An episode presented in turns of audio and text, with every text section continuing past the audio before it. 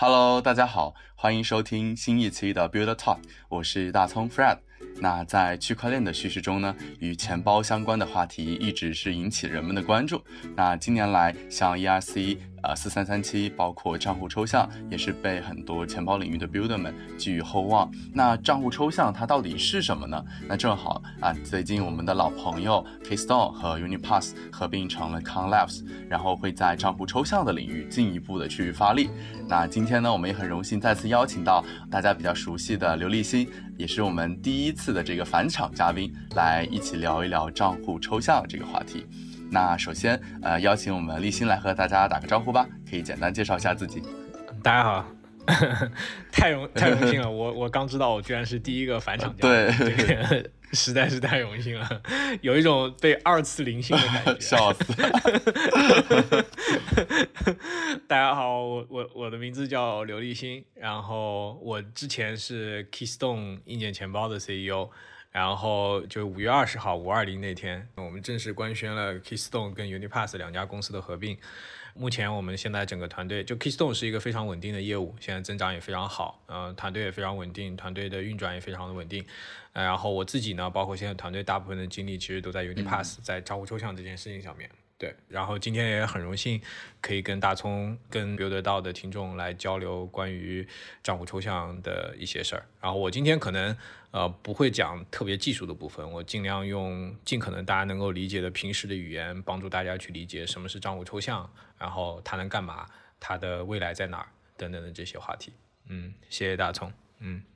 好呀，好呀，确实我们还很需要用通俗易懂的方式来介绍账户抽象，因为账户抽象其实。各种分析解读文章也很多嘛，很多都是写的非常 tag、嗯然后如果能够有一些通俗的话语给我们的听众的话，相信大家也能够更快的去理解和学习这个领域。对对对。好，那因为立新也是我们的这个老朋友了，然后其实之前对于职场经历啊也有一些很详细的介绍，那也为了说让我们的新的一些听众朋友能够更快的对熟悉我们的立新，那也可以简单介绍一下哎自己的一个经历，比如说呃是什么样的契机接触到了 Web Three，然后区块链的领域啊，后来又有什么样的一个职场变化，以及最终选择在这个啊 Keystone 创业等等，可以简单介绍介绍。对，OK，因为。我我可能应该是听众当中，或者说现在 Web 三从业者当中岁数比较大的。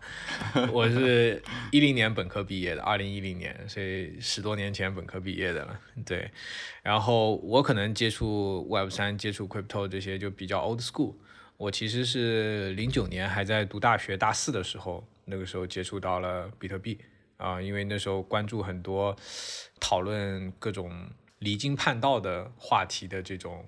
博客吧，那时候，对环境也比较的有意思，那个时候，所以那个时候会关注到比特币，然后关注到比特币呢，但当时也没有也没有买比特币，就觉得这东西很有意思，但它不一定能观望的态度，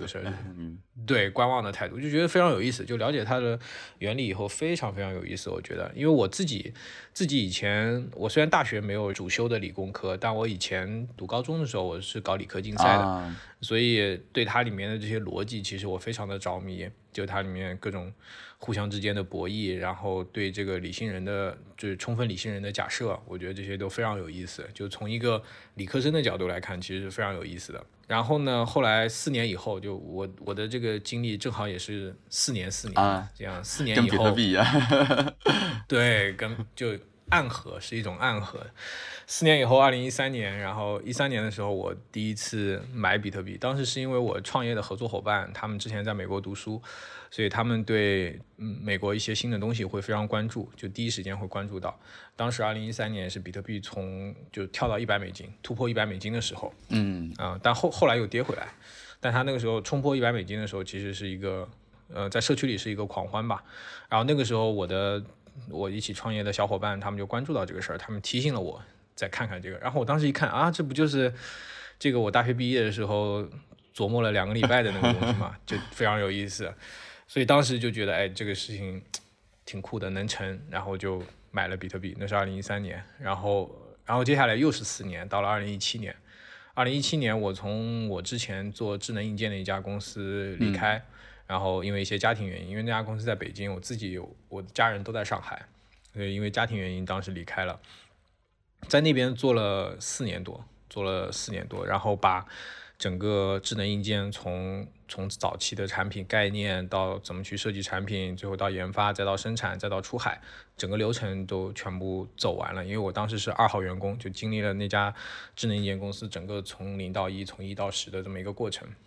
啊，所以二零一七年呢，我离开了那边，离开那边以后也是在找下一步方向吧。然后当时，呃，这个机缘巧合，呃，我的一个大学同学，然后他恰巧是 Cobo 的投资人，就是神鱼的公司 Cobo，他是 Cobo 的投资人，介绍了我跟神鱼认识。然后神鱼当时特别想做硬件钱包，因为那时候二零一七年是牛市嘛，因为 ICO，二零一七年是一轮牛市，其实硬件钱包。呃，感觉共识在起来，所以当时被神鱼孵化，就是做 Cobo 的一年钱包。二零一七年，呃，当中也经历过一些坎坷、一些失败，因为大家知道，一八年、一九年其实是，呃，因为我之前对熊市的感知没有那么强，就虽然买了比特币，但这东西没有亲身经历的感觉。对，没有亲身经历。就第一，它也不是我所有的资产，也不是我的身家性命。然后第二呢，我的职业跟它也没有产生什么挂钩。但一八一九年的那个熊市其实是非常让人绝望的，就我现在都还记得，就每周 Cobo 会开 All Hands Meeting，然后神鱼会上讲台，神鱼连续几周吧上讲台都说一句话，这周没什么好聊的，我们就散了，散了吧，就真的就是这样的状态，就大家都是绝望的，就你可以感觉到神鱼甚至都是绝望的。那怎么支撑度过那段时间？还挺好奇。就当时我其实花了很多时间去琢磨一些别的事儿。挺有意思的，就我当时花了很多时间去琢磨，不考虑这家公司做什么，怎么确保一家公司能成功。嗯，哦，我当时研究了很多在组织上面的东西，就是其实这个跟我我现在做的很多很多我现在的一些工作重心这些都相关，或者你可以理解成我当时比特币整个社区虽然熊了，但是我当时在研究怎么打造一个优秀的组织，在做这件事情。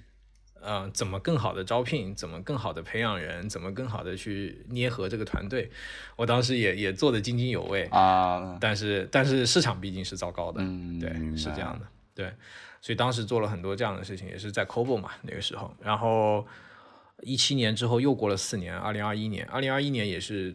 呃很特殊的一年。就那个时候，我们硬件团队从 Cobo 剥离，然后成立了新的品牌 Keystone，然后。二零二一年也是我们开始进入到 Web 三，因为我们之前二一年之前，我们所有的精力全部都在比特币上面，都在整天打交道都是比北美的比特币那些最大主义者社区。然后二零二一年年中，我们开始转到 Web 三，啊，然后很快就开始跟 MetaMask 做整合等等的，就后来有了 Keystone 的故事，然后再后来就是。今年嘛，今年二零二三年，我们跟 Unipass 的合并，那又是一个新的故事。我相信啊，对，二零二五年又四年的时候，二零二五年的时候，我觉得又会发生一些特别酷的东西。对，哎，那提到这个，因为就是咱们 Keystone 是做这个硬件钱包创业嘛，然后 Unipass 之前也是在做智能合约钱包这块嘛。那当时是什么样的一个契机，就是两家公司想要说合并成 Account Labs？OK，首先其实是 Keystone 这边，我我之前还在跟朋友聊，就是首先想跟大家分享，就是 Keystone 我们对一个优秀的硬件钱包的定义是什么？我们对一个优秀的硬件钱包的定义应该是它能够适配各种各样的软件钱包。就是我们从一个用户生命周期的角度来说，一个 Crypto 的用户，不管你是从比特币开始，还是从以太坊开始，还是从任何的 Web 三的东西开始，你刚接触它，你肯定是先用软件钱包，对吧？然后随着你这个越来越投入，你的资产越来越多，你玩的越来越深，然后你会用硬件钱包。那这个时候，其实对一个用户来说，最丝滑的体验应该是，他不需要去适应一个新的软硬件钱包的一套体系，他就在他原来这个软件钱包上，但是呢，他搭配一个新的硬件钱包。然后帮助他把这个私钥从软件钱包上面剥离出去，用一个硬件钱包管理，这样的体验是最丝滑的。因为它原有的用这些软件钱包，不管你是体验 DApp 也好，你是别的一些异构链做 staking 也好，这肯定都是最最顺的体验嘛。体验上没有变化，对对，体验上没有大的变化，只是把私钥剥离出去，签名不在手机软件上面签了，在硬件钱包上签了。所以我们一直坚信的就是一个理想的硬件钱包应该是这样。啊，但是呢，但是呢，这件事情它会存在一个矛盾，是什么矛盾呢？就是用户的利益或者社区的利益、社区的利益跟你公司的商业利益之间的矛盾，因为你从商业利益的角度来讲，你肯定是希望，OK，我卖硬件给用户，然后用户再用我的软件，那我的硬件上面有商业模式，软件上面各种 swap 也有商业模式，所以我们当时其实是牺牲了这个商业利益，但是我们希望啊、呃照顾到社区利益或者照顾到用户的利益，给用户一个最好最好用的硬件钱包，这是我们的思考和定位吧。但是也不代表说我们就没有在想软件钱包该怎么做。其实我们一直在探索软件钱包该怎么搞，嗯只是说我们不想去搞一个像呃 MetaMask 或者 ArmToken 或者 Ledger Live 那样的软件钱包。我们觉得这不是我们想做的事情，纯粹就是在浪费我们的青春。如果真要做这件事情，就是浪费青春，跟他卷这些就没有意义的卷。没有创新，对对，对，没有创新，就是我们可能就是要么要么他们抄我们，要么我们抄他们，就是这样卷来卷去，我觉得真的意义不大。对对对，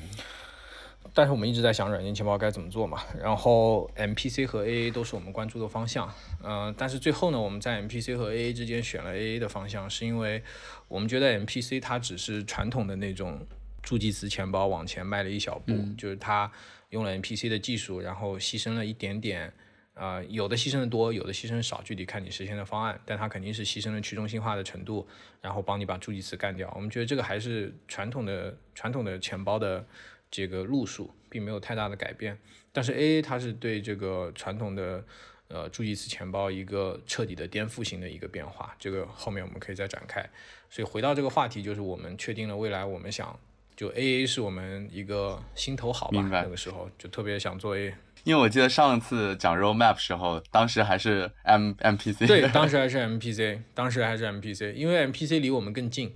离硬件钱包更近。但是你从你再回到社区的角度、用户的角度来看，其实 AA 是一个更加面向未来的这么一个一个形态。然后我们既然不想卷那些传统的软件钱包，那我们肯定想做一个尽可能面向未来的产品形态，我们觉得会更加有意思，更加有挑战也。早年 Keystone 当确定了这个以后，其实我们就开始想这个 AA 这事情怎么做嘛。然后，呃，一个方式呢，就肯定我们比方招一批工程师，招一批智能合约的工程师啊，这可能是最显而易见的方式。还有呢，我们也跟一些实验室啊寻求过合作，来一起来做这个事儿。但最后我们觉得这些都不太行，因为当你深入的去想 AA，深入的去看 AA 这件事、账户抽象这件事情的时候，你会发现它真的特别的宏大。就是说他他甚至很多人都在说这个，就我们的观点就是下一轮牛市就是 AA 是最后一块拼图。那你真的想要把这么重要的一件事情做好，那不是简单的招几个合约工程师，或者说跟一个呃外部的实验室进行一个比较松散的合作，这样能实现的。所以其实我们去年我们就聊过合并，去年其实是我跟知县第一次是我 propose 的合并，因为我跟知县认识好多年了嘛，也知道他们在做 A，去年我 propose 的合并，然后我 propose 以后，知县知县拒绝了，因为他觉得当时那个 Unipass 还处在一个纯研发的一个状态，就很多事情还不明朗，就是就他本着他也要为我负责嘛，就万一这个合并最后合并完了，Unipass 东西没搞出来，或者说某些东西遇到大的 blocker 了，那其实是不太好的一件事情，所以这是一个很重要的一个原因。另外呢，就是当时去年我们聊的时候，大概是四五月份吧，去年的四五，就差不多去年这个时候。然后呢，当时他觉得竞争压力也没有那么大，因为那个时候做做账户抽象的团队也不多啊、他们他们算是仅有的几个之一吧。所以当时之前就拒绝了那个合并。但是呢，嗯，他虽然拒绝合并，但是那个链文的前主编刘峰老师，他跟我们俩关系特别好。啊，刘峰老师就鼓励我给知县做顾问，所以我虽然我们没合并，但去年我开始给知县做顾问，然后帮他做一些在社区正统性啊，还有帮他做一些呃内部团队管理的梳理啊等等这些事情，有时候帮他们参谋参谋产品的一些方向什么这些，所以开始做顾问。啊然后顾问就一直做，做到今年年初，就春节后的那段时间。然后那段时间，这个 AA 的这个一下子就火热起来了。其实主要是去年年底的那个波哥达，去年十月还是十一月的那个波哥达的那个呃 Developer 大会大嘛，对嗯，对对对，那个 DevCon，对，去年的博格达的 DevCon，DevCon 上面基本就所有人都在聊两个话题，一个是账户抽象，一个是那个 ZK，基本就是聊这两个东西。嗯所以账户抽象一下子，诶，一下子就火起来，然后大量的这个创业团队涌入，甚至有一些可能之前已经是成功的 Web 三创业者也进来做这个事情，有些已经比较成熟的团队开始做这个领域的事情。嗯，所以从支线那头的角度来看，就觉得 A A，这件事情如果真的想要冲出去，啊，可能需要把这个团队，尤其是在呃市场啊、全球化，还有这个呃社区关系啊这些上面，这这些短板就要一次性全部补齐。所以，嗯，对支线来说，他开始意识到两个团队在这方面有非常强的互补啊。对，因为最早是我意识到这个互补，因为我们想做这个事儿嘛，但我们又不想纯粹的招几个简单的招几个合约工程师来做这个事儿，我们觉得做不好，所以他们觉得自己做可能比较难做，对自己做比较难做。主要是 A 这个事情，它为什么比较难做呢？是因为，嗯，它跟以太坊的整个这个脉络的发展，以太坊整个基础的这个共识的演变是深度耦合在一起的，对。啊，因为你会看到，以太坊其实它在 EIP 四三三七之前已经有好多 EIP 讨论账户抽象这件事情，所以我之前的判断是这件事情要做好，我们必须得有一个非常非常有技术洞察，对这个社区的技术演变这些事情有非常深的洞察的人一起来做才行，就不是说找几个写合约的人就能搞定了，因为这个东西它是跟以太坊的整个的发展是发展历史对发展历史耦合在一起的，它。它不是那么简单的这个事情，所以支线也觉得两个团队的能力是非常强的互补，所以后来第二次合并就是支线提的，然后支线提的，那我很快我也我也同意了，然后我们就进入到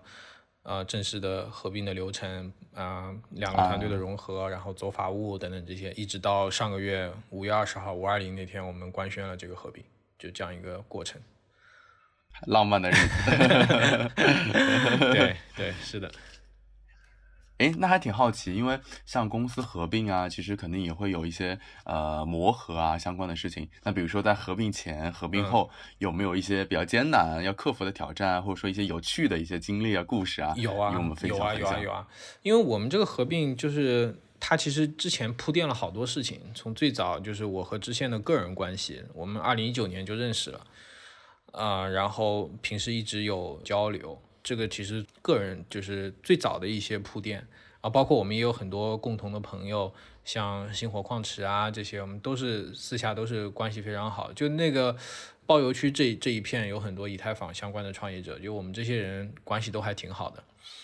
啊。对，这个我觉得是第一个基础吧。然后第二个基础呢，就是我给 Unipass 做顾问的这大半年，因为这大半年其实就不仅仅是我跟支线熟悉了。其实是 Unipass 的整个团队跟我都熟悉了，他们知道我是什么样的人，我的工作风格是什么，所以这些所有的这些铺垫，然后再后来我们合并以后呢，我们两个团队又一起跑到那个广东那边，我们做了一个大的 offsite，就我们在那边工作，一起工作了大概有小一周的时间吧，然后以啊两个团队一起工作，对，有工作也有开会，也有各种分享，也有 have fun，就各种都有，就两个团队在一起。所以我们其实为这个合并是从最早的个人关系，然后再到我跟他们团队的熟悉，再到后来的铺垫，所有这些事情，其实它不是一个简单的说我们我我和知县说合并，然后就合并了。包括我们跟内部团队的沟通，也前前后后大概持续了一个多月，因为我们团队特别尊重人吧。我们尊重团队的每一个个体，就我们可能一上来也，比方说你是我们的员工，那我们可能也不会说用通知的形式跟你说啊，下礼拜我们合并了，你知道一下这个事儿。我们可能先先会有次沟通，跟你聊这个账户抽象是怎么一回事儿，软件钱包是怎么一回事儿，软件钱包账户抽象这些东西，然后又会跟你聊 Unipass 这个团队是怎么回事儿。啊，你可能听说过他，没听说过他没关系，我们都聊。然后呢，我们再聊，假设两个团队要合并，你有什么想法？你有什么 concern？所以我们其实。团队的合并，内部沟通都花了大概前前后后有三到四周的时间吧，然后最后才确定下来这件事情，然后大家再一起去 offsite，在在广东那边找了个地方一起工作，然后一起一起工作，一起开会，一起做分享，就是这样这个团队融合在一起的。所以这个其实跟我前面讲的，我一八一九年的时候熊市的时候干的事情也类似，就那个时候我就开始整天就在琢磨这个组织的这个效率，团队。怎么去磨合？怎么把这个团队打造的更好？所以一直发展到，就很多东西都是 connecting the dots，就是所有这些点最后联系到一起，那你才能完成一次成功的合并。对，大概就是这样。明白，明白。相当于其实合并之前也是和每个员工都有聊沟通，然后大家的想法之类的。对，这些很重要，这些很重要。你不能用通知的形式跟一个员工说，哎，我们明天就合并了，这种肯定是不行的。明白，明白。哎，那像合并之后，Account Labs 也是致力于这个账户抽象领域嘛？那其实挺好奇，这个领域其实对于很多用户来说比较远嘛？那能不能够通俗的跟大家介绍一下这个账户抽象的领域？对，嗯，OK，我自己都访谈过很多身边的朋友，就是他是怎么理解账户抽象，或者说听到账户抽象这个事情，或者我跟他解释以后，他的第一反应是什么？然后我经常得到的一个困惑就是。他们经常问我，这个账户抽象到底是在抽象什么东西？抽象本身这个词儿就很抽象嘛，你到底是在做什么事情才叫账户抽象？我们其实后来我们找到一个比较好的一个通俗易懂的理解的方式，或者说用类比的方式去通俗易懂的沟通。我们后来找到一个比较好的方式，就是用汽车去类比。嗯，怎么做这个类比呢？稍微岁数有点大，因为现在我们其实大家在市面上看到的汽车，只要不是公共汽车、卡车。你在市面上基本看到的小轿车全部都是自动挡的，对吧？但是像我小时候，嗯，九十年代或者说二零零零年那会儿，我们小时候的汽车其实大部分都是手动挡汽车。然后手动挡汽车到自动挡汽车，它其实就是一个抽象的过程啊。这里我稍微解释一下，怎么怎么个抽象法呢？你想想看，如果你开一辆手动挡汽车，你需要理解大量的概念。你需要理解这个档位的逻辑，对吧？一二三四五档，你需要理解档位的逻辑，然后你还要会理解转速的逻辑，你还要知道这个油离配合，就是油门和离合器它还要会配合。就是学过手动挡开车的人肯定知道这个事儿。然后还有你开到坡上，在一个坡上怎么做起步，就坡起，就是这些其实都是非常复杂的概念。还有更复杂的概念，比方说降档要补油，你从四四档降到三档，你要补油。保持它的转速等等的这些事情，其实，呃，它无形中带来的结果就是用户门槛就变得非常高。你要学很久，你才能理解这个，呃，手动挡的所有的这些逻辑，并且能够上手开一辆手动挡的汽车。那自动挡汽车它的发展，它带来的结果是什么呢？它其实做的事情就是，它把这个汽车的档位这一整套，就是汽车变速箱的逻辑。然后他通过技术的演变，他对汽车变速箱的逻辑进行抽象。抽象以后带来的结果就是，普通用户他只需要理解前进、后退、空档，还有这个油门、刹车，只要理解这几个概念就行了。然后这几个概念又是非常的通俗易懂的。你想，谁不理解前进和后退啊？对吧？空档，空档也好理解，那空档就是没有动力了嘛。那油门和刹车就更显然、更显而易见了。所以这个就是。抽象的力量，它就是通过技术的演变，它把变速箱进行了抽象，它底层有大量的这个技术的演变，然后在上层对普通用户来说，它就变得非常通俗易懂，就是你不需要理解那么多知识，嗯，这个很多人都能开上汽车，能够方便他的生活，所以这个就是在做的就是一个抽象的事情，然后呢，这个。里面特别有意思的点是什么呢？就是我们其实私下聊就觉得非常有意思。就是其实你发现汽车从手动挡到自动挡的演变，在它演变的初期，如果这个听众有比较上了岁数的，大家会知道，呃，早年我们的父辈其实都是瞧不上自动挡的。为什么？因为觉得自动挡费油，对吧？然后自动挡不可靠，就很容易坏。自动挡变速箱很容易坏，就不像手动挡那么那么皮实。对，这是早年的这个自动挡车给人留下的印象。但是经过这几十年的发展，一二十年的发展，现在自动挡的汽车，不管它的稳定性，它的这个燃油经济性，呃，除非你是特别特别牛逼的司机，假设你是个普通人的话，假设你是个普通司机，那你开自动挡，它的稳定性、它的燃油经济性，甚至它的速度，啊，因为早年不是很多人就觉得自动挡车很肉嘛，但是你看现在顶级的跑车。这个它造一个手动挡的都是 for fun 的，真的大家开得快的其实还是自动挡开得快，它的各种降档逻辑啊什么这些就被抽象的非常好，发展的非常好，甚至现在自动挡的这个稳定性，自动挡变速箱的稳定性也要比手动挡好。对，啊，但不代表说手动挡就会消失，手动挡它永远是会会存在的一个东西，它一直会存在下去。就我刚才解释的就是什么是抽象。那账户抽象一样的事情，就大家你在用 MetaMask 的时候，你需要理解各种东西，最起码的你需要理解助记词是怎么一回事儿，私钥是怎么一回事儿，你甚至比方说 MetaMask 这样的 EOA，我们叫 EOA，就是 EOA 账户，就 External Own Owned Account，就是外部拥有账户。这个外部的意思就是链外的，它是一个链外的账户。那它这个账户，它有很多反人类的设计，比方说，你发交易的时候，必须前一笔交易上链了，你才能发下一笔交易。嗯，而且你你用 MetaMask 这样 EOA，大家有没有发现你是不能发批量交易的？呃，你不能同时给两个地址转账，你只能同时给一个地址转账。上链了以后，你才能给第二个地址转账，就有大量的这种反人类的设计。在里面，对，包括你要转 USDC 的时候，你必须得用以太坊做手续费，这个本身也是反人类的一个设计。你想想看，你在 Web 二的世界里面，你要转人民币，然后跟你说你要用另外一个东西付手续费，这样一个账户其实就非常的不符合人类的直觉，啊，就是一个反直觉的一个设计。嗯，但是它背后有很多技术的逻辑在，就跟就跟手动挡一样，手动挡当它技术不好的时候，它不得不。在用户端去引入这些复杂的逻辑，你才能用得起来。那账户抽象本质上他在做的一件事情就是，他把这些逻辑都从用户端给剥离出去啊，通过技术的演变，然后让用户能够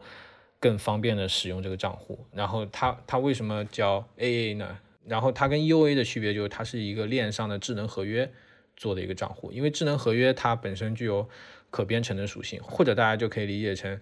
这个 AA 就是在做的，就是在做一个可编程的一个账户，因为它可编程，所以它很多逻辑可以写在里面。因为 EOA 是没有任何逻辑的，它就是一个裸的私钥、公公钥，然后地址，它没有任何逻辑在里面。然后 AA 它就是一个可编程的账，它能把各种逻辑写进去。比方说，我能写，像我们 Unipass 就做了一个基于邮件的账户恢复，你可以用邮发邮件的方式来恢复你的账户。那你就不需要助记词了，对吧？那这个逻辑就是写在这个链上的智能合约里面。比方说，我们也可以做啊那个手续费的优化，你可以用 USDC 来付手续费，甚至你可以不需要付手续费，我们可以补贴你的手续费。对，就类似的所有的这些，你也可以做批量交易，所有的这些 EOA 啊，就是 MetaMask 传统的 MetaMask 账户这些反人类的设计都被我们用技术把这个鸿沟给弥合掉了。就这就是在做账户抽象这件事情。哎，那我想问一下，像 Gas 费这块，比如说我转 U 呃 USDT，然后我账户抽象，我把它设置成就是你可以用 USDT 来做做这个 Gas 费，这是可以做到是吗？可以做到。那它背后逻辑是说，本来需要用这 ETH，但是然后我可能帮助你中间经过一个 DEX 中转，然后给你换成了这个 ETH，然后付。它不需要通过 DEX 去换。你可以理解成，它可以引入一个第三方，这个第三方他帮你去付以太坊，然后你付 USDT 给他。OK，就是可以是 DEX，也可以是别的第三方，就是有个中间商。对，对对。然后这整个过程又是去中心化的，你可以换这个第三方，你觉得它的这个费率不好，你还可以换掉它，都是可以的。它还有一个很重要的功能，就是我前面说的，呃，批量交易。这批量交易最浅显的就是，比方说，你可以同时给多个地址打，你可以一笔交易同时给多个地址打。那批量交易还有一个很重要的功能就是，比方说你在做一个最简单的，你在做一个 Uniswap 的 Swap 的时候，你需要先授权，授权了以后再去做 Swap。如果用批量交易，我可以把这两笔交易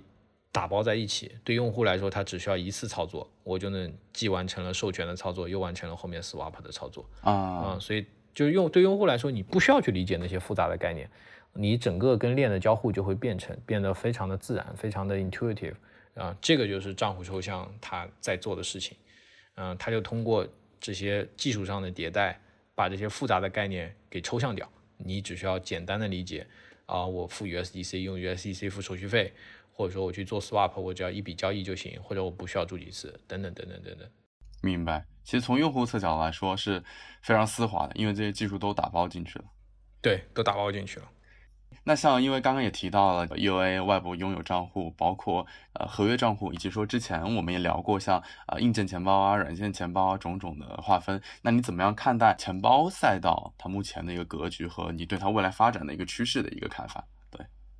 我觉得它就特别像这个，它其实是不同的场景。首先呢，我觉得钱包它其实本质上它在解决的问题就是安全和便捷嘛。然后这两个东西呢，它本质上它又是一对矛盾，就你不可能同时满足安全或者或者一个完美的方案既安全又便捷，这个是很难的。就所有方案都是在做权衡。对。然后从我们的角度来看，这种传统的软件钱包，它未来呃用户既用它做私钥的管理，然后又用它去做跟链的交互，这种传统的软件钱包未来会越来越少，或者说这样的用户会越来越少。因为这样的传统的软件钱包，首先它的便捷程度并不高，你需要理解所有这些复杂的概念，同时它的安全性又没有一个硬件钱包搭配软件钱包那么高，所以这些用户就这有点像安全和便捷就是一个轴嘛，中间态，对，它有点像中间态。那要便捷的用户，或者说不一定是要便捷的用户，我们可以描述成需要便捷的场景，嗯，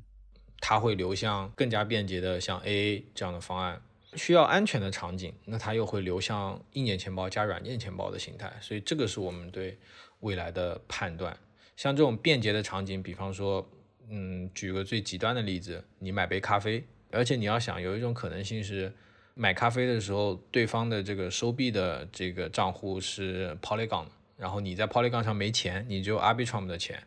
那这种你要在 involve 一个软件钱包，传统的软件钱包，你需要做跨链，然后再给他付钱。这就疯了，对吧？所以这种就会流向那种极致便捷的，像 AA 这样的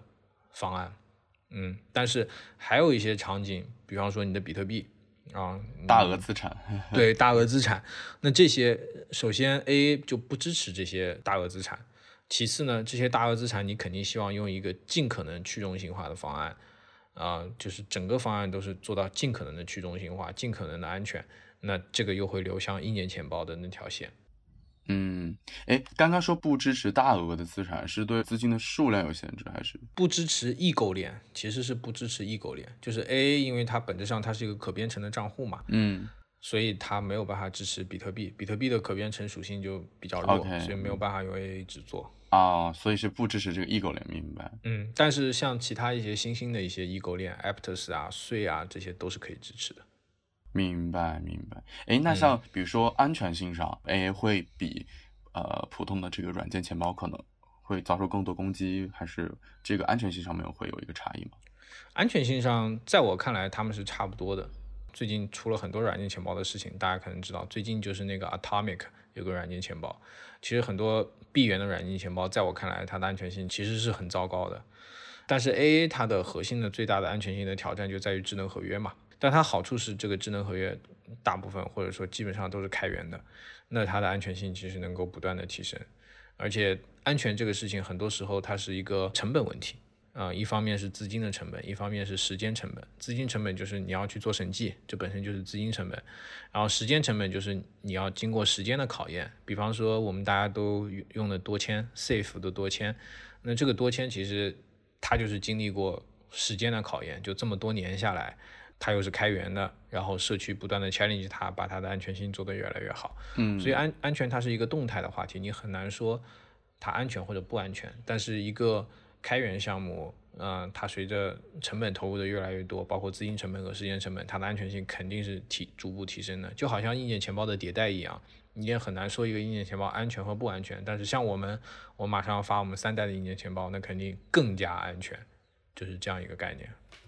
了解了解，哎，那像比如说在账户抽象这一个领域，如果说账户抽象领域可能是呃在便捷性是未来的一个主流的使用的一个类型的话，那在目前这个场景下的竞争格局怎么样？有没有一些呃哪些主流的玩家，包括海内外，然后目前就是咱们相比的话，就最独特的一个竞争力和优势，你觉得是哪方面？对，嗯。好问题，就是从我目前来看，其实整个竞争格局，首先账户抽象这件事情非常早期，包括大家可能听说过的 EIP 四三三七，在四三三七之前，其他的关于账户抽象的 proposal 都是要去动共识层，就是要改共识层的，要硬分叉，改以太坊的整个共识来实现账户抽象。但是四三三七是一个彻底的转变，就是它不依赖共识层的改变，它在上层，也就是在应用层。把这个事情做出了调整，做出了变化，在应用层就实现了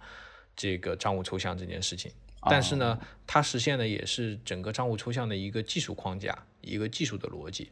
如何用去中心化的方式实现账户抽象，这是它的一套基本的逻辑。但基于这套框架，还有大量的要 build 的工作啊，嗯，比方说像我们，我们也发了一个 EIP，关于那个用邮件来恢复账户的。呃，这个东西其实它本身就不在四三三七的 scope 里面，它其实就有点像四三三七这个基础架构上层的一个业务的一个实现。嗯，所以现在每家基本上大家都在做自己的，就是所谓的这个业务实现，这是第一个点。第二点就是基本上所有的 player 分成两类，有一类呢就是去找场景，就有一类是贴近用户的找场景的，做做 B to C 的场景，像我们也是。比方说，我们找这些 GameFi 给他做这个账户层，那这本身就是一个业务场景。就有些有些的创业公司在找业务场景，有些创业公司他在做这个呃 AA 的底层的服务。就比方说，我刚才说的 Gas Fee 的代付，你用 USDC，他可能是一个服务商，你你付给他 USDC，他帮你用以太坊原生代币去付 Gas Fee，就这种我们叫 Paymaster。这种也有很多相应的一些服务商在做，所以这是另外一个领域吧。所以基本上大家都在往这两个方向探索，一个是探索具体落地的场景，还有就是做 B to B 的服务商。明白，明白。然后因为也提到应用场景嘛，我之前记得好像就是咱们 Account Labs 有一个愿景，就是说想要把账户抽象打造成为这个呃 Decentralized World 中的这个非常重要的一个基础设施嘛。那在后面的这个应用场景中，你觉得可能会往哪些这个应用场景去做主要的一个发力？对，呃，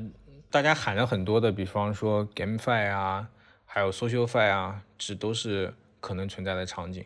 然后像 DeFi 其实也有可能是一个场景，因为现在的 DeFi 整个门槛就很高嘛。然后大家都在喊，嗯，前段时间不是就就这就这周嘛，不是那个币安被 SEC 告嘛？嗯，对。所以未来未来。中心化的交易所其实受到的挑战会越来越多，各种这个地缘政治也好，或者其他的一些原因也好，这个中心化交易所受到的挑战会越来越多。大家都在喊，那未来肯定大家要有去中心化的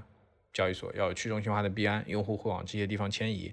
那往这些地方迁移，其实那你如果还是原来的 EOA，那对用户来说门槛太高了。或者换个角度说，现在中心化交易所的。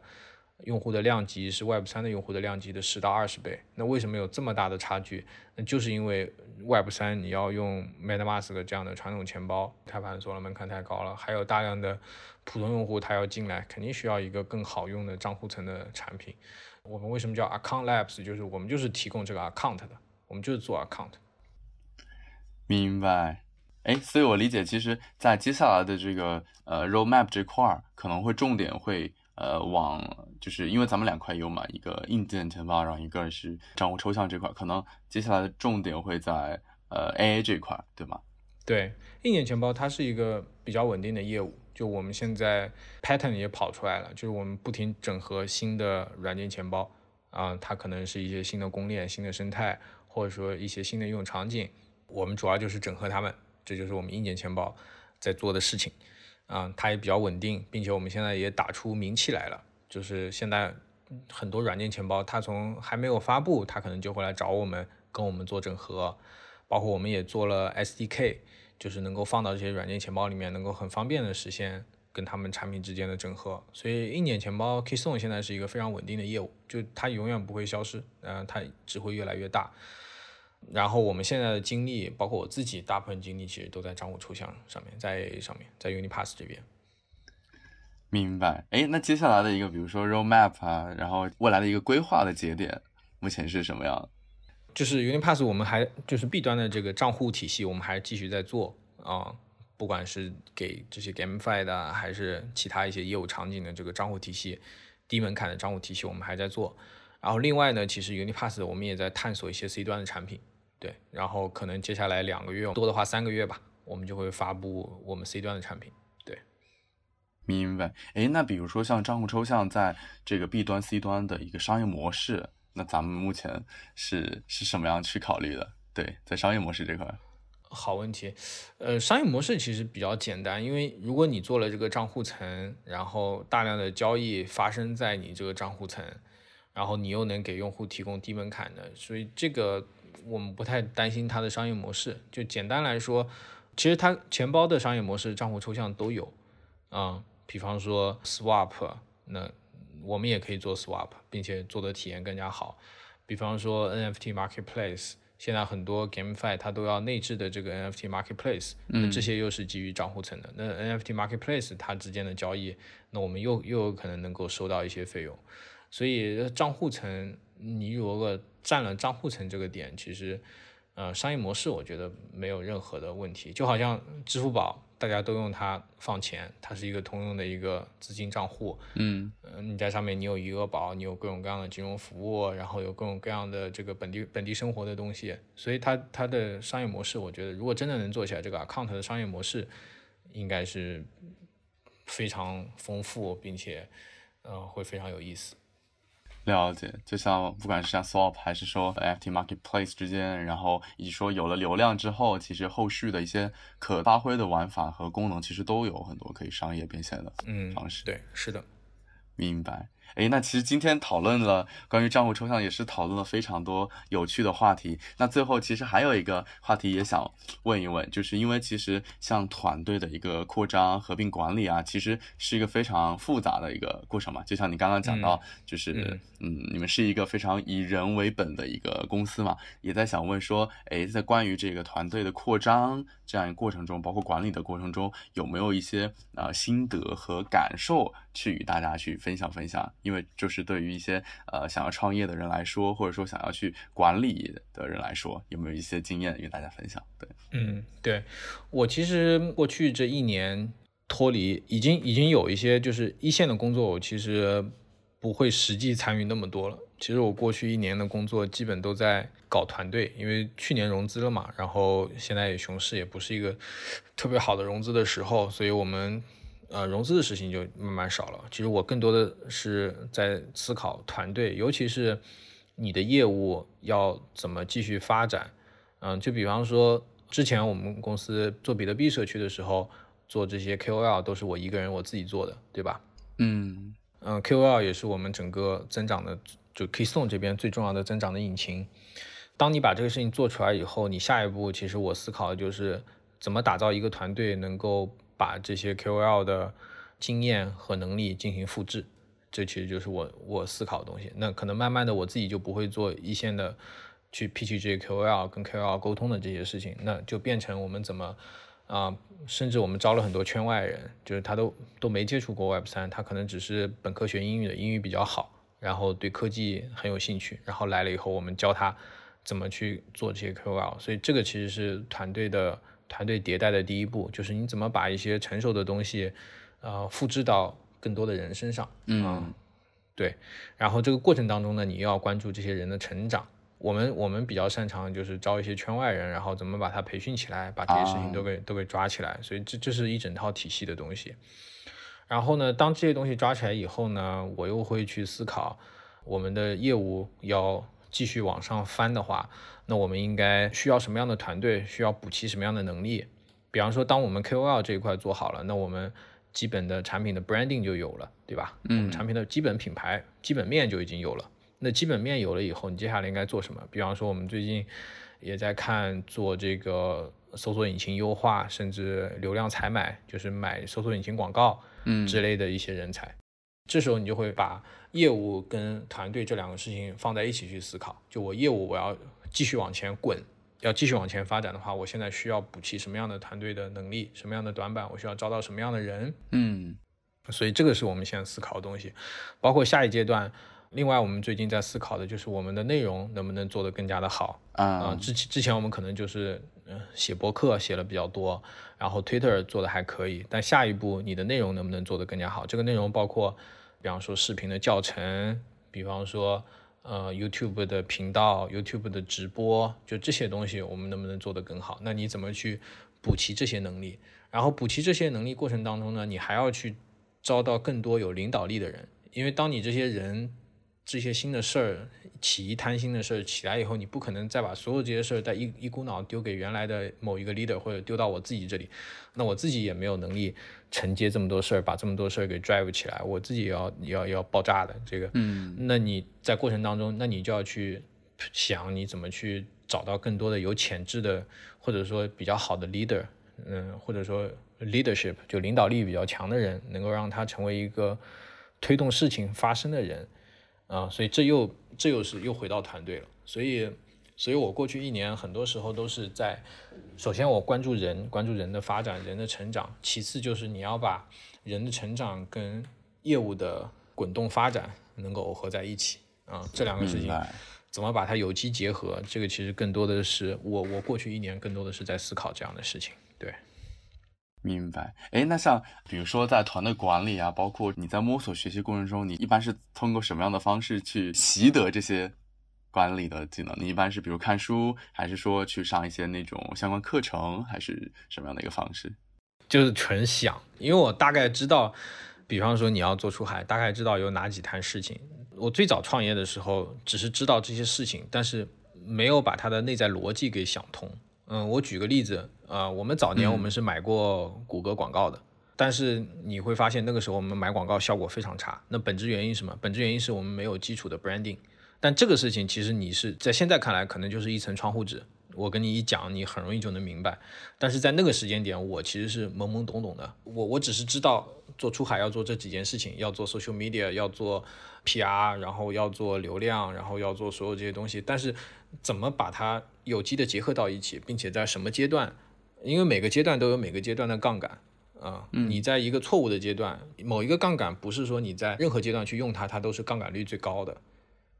啊，所以这些事情怎么去耦合在一起？其实我之前只是知道这些事情，但是慢慢的呢，后来就开始不断的跌坑，跌了坑以后就开始对这些事情怎么有机的结合，开始建立认知，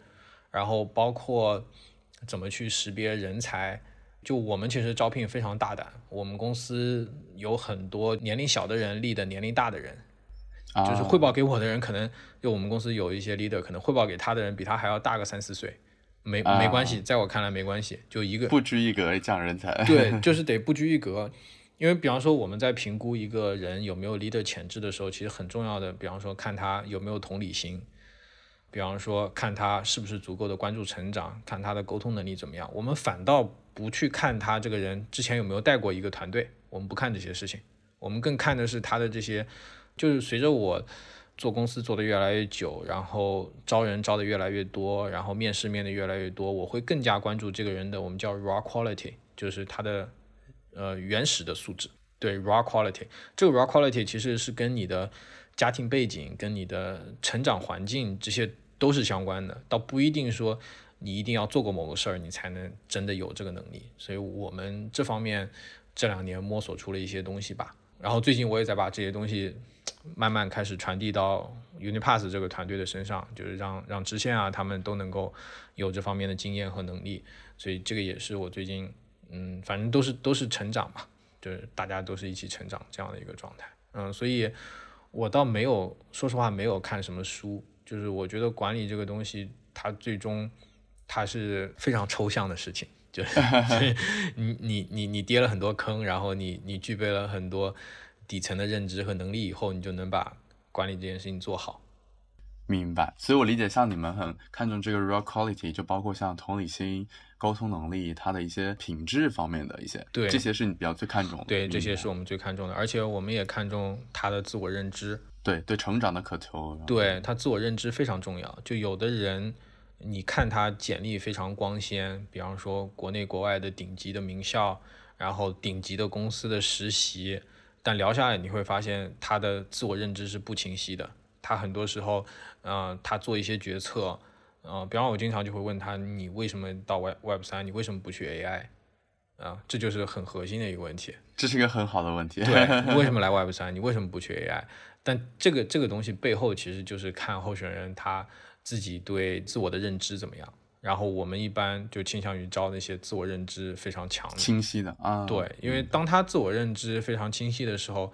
他未来成为 leader，他能够帮助他的 team member 去更好的建立自我认知，这个是很重要的啊。然后这自我认知又跟每个人你在团队当中的位置、你自己想要的东西，这些都是紧密相关的。嗯，所以我其实没有看什么书，我我都没时间看书，但是就是在日常日常工作中去琢磨每一个人，然后琢磨他的状态，琢磨他说的话，琢磨这个人为什么是这样的状态。当你琢磨多了以后，你就会有这个 sense，应该怎么去更好的引导对方，怎么去发现人才，然后去引导他这样子。明白。哎，如果刚刚那个问题我问你的话，你会怎么样回答呢？就是为什么选择 Web 三而不是 AI？哦，为什么选 Web 三而不是 AI 啊？我觉得 AI 它是一个技术变革，但是呢，它并没有从更加底层、更加本质上的逻辑去变革。因为 Web 三它其实有很多的东西，它是从中心化的东西变到去中心化的东西，这个其实是一个本质上的变革，它把所有东西都变掉了。嗯，AI 在我看来，它只是让我的电脑变得更聪明，可以让我的电脑做更多的事儿，但我电脑本身还是电脑。嗯，但是它酷的地方是它可能会涉及很多伦理啊这些东西，但我觉得两个东西都是很酷的啊，然后都会很有意思，都会很有创造性。但是 AI 另外一个点，我觉得假设我现在是一个找工作的年轻人，我不看 AI，我觉得我自己对 AI，我虽然没有深入看啊，但是我觉得 AI 它最后它还是会变成一个，就最后的玩家最后还是大公司。嗯，就我前两天跟一个投资人朋友聊。他跟我在讲，他看了很多 AI 项目，然后他的一个困惑吧，呃，我们没有深入到就是具体你是大模型还是什么开源闭源这些争论，嗯，就他就跟我讲，他现在看很多项目，他就觉得现在 AI 创业就很适合三五个呃技术非常强的小团队做个小工具，然后他觉得就能挣钱，是在这样一个阶段，然后这个事情就让我一下子想到了，你知道什么吗？就是。我当时还在学校，刚从学校毕业的时候，那个时候我们买那个 iPhone 三、iPhone 四，那个时候都要越狱才能玩嘛。因为 iPhone 生态没什么东西，就它有一个非常强大的底层，然后你越狱了以后，你能够装各种有意思的东西。但最后你会发现，越狱以后你做的所有这些东西，最后都成为 iOS 它系统自带的功能，或者 Apple 自己的 App。所以我的观点就是，所有这些 AI 的这些东西，它最后有可能都会被大公司收割掉。就是你你现在你做的再有意思的东西，最后可能成为呃 Microsoft Office 里面的一个功能啊，所以我觉得 AI 它不一定适合创业，它它是一个很好的对生产力的提升，但它其实并不会彻底改变生产关系或者彻底改变整个社会结构，大家认知的结构，嗯，但 Web 三中心化 versus 去中心化这个不一样，对。其实这个我也特别有共鸣，就是因为我之前有朋友同样的问题问我，对，因为我觉得 AI 它其实之所以所有人都在狂欢，是因为它是一个生产力的提升嘛，对，就是非常肉眼可见，是一个很高共识性的一个确定的价值。然后 Web 三的话，更多是生产关系的变革，它必然是将原来的蛋糕的分法去革新，去用新的分蛋糕的方法去重组。还有一个很大的差异点就在于，因为 AI 它虽然高共识性，然后它的生产力提升，其实。大部分的人，说实话，百分之九十九的人只能鼓掌，就是 AI 很好，但是大部分的公司啊，创业 startup，包括大部分的人，其实没法参与到这样一个事业中，可能更多的是非常牛的这个算法的工程师，包括很少部分的一些极客能够真正的参与进去。但是 Web Three 的话，其实你不管是业务、非业务啊，技术，还是很多的人，其实都可以参与到这样一个事业中了。对，对，而且我的另外一个算是。理解吧，就是我觉得 AI 未来它会让原本中心化的东西变得更加中心化。嗯，因为你现在不管是算力也好，你看看现在那些 AI 公司的融资额，你就知道了，它已经不是一个 decentralized 的东西了，它是一个把中心化的东西变得更加中心化。但是我自己我我觉得中心化的东西变得继续中心化，这是一个非常恐怖的一个事情。嗯，所以在我看来。有可能真的未来能够给大家一个 Plan B，给大家一个 Option B 的，或者说给大大家会有一个去中心化的选项，我觉得是非常有价值的一件事情。所以这个就是也有很多论断啊，有有人说最后对抗 AI 的终极武器就是那把就是密码学，就是私钥，这些我就不懂了。但是我我肉眼可见的就是，我觉得未来 AI 会让中心化的东西变得更加中心化，然后这是挺可怕的一件事情。对，因为它规模效应包括垄断是非常显著的。对对对，是的，是的，是的，是完全相相反的一个逻辑。是的，是的，是的，所以这更加鞭策了我要好好做去中心化。我觉得确实这是在非共识阶段，在这个 Web 三行业中遗留的一些特性。对，这也是我们的机会。我觉得，对对。那今天非常非常开心，嗯呃，然后邀请立新参加我们这一期新的这个 Build Talk，然后这期我们关于不管是账户抽象，包括公司的合并与管理啊，都有非常多的这个探讨。那也非常欢迎我们的听众在评论区对感兴趣的问题去留言，那我们看到也会去进行反馈。嗯对，好，好谢谢立新，谢谢大家，大家，谢谢大家。